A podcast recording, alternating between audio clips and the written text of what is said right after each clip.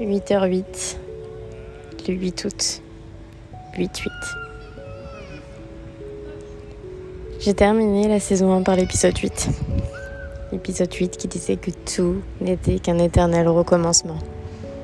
Le chiffre 8 qui symbolise le signe de l'infini.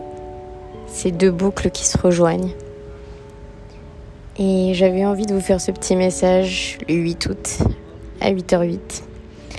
Tout simplement pour vous dire que la saison 1 s'est terminée et comme tout n'est qu'éternel recommencement, je vais m'apprêter à faire, ou plutôt à,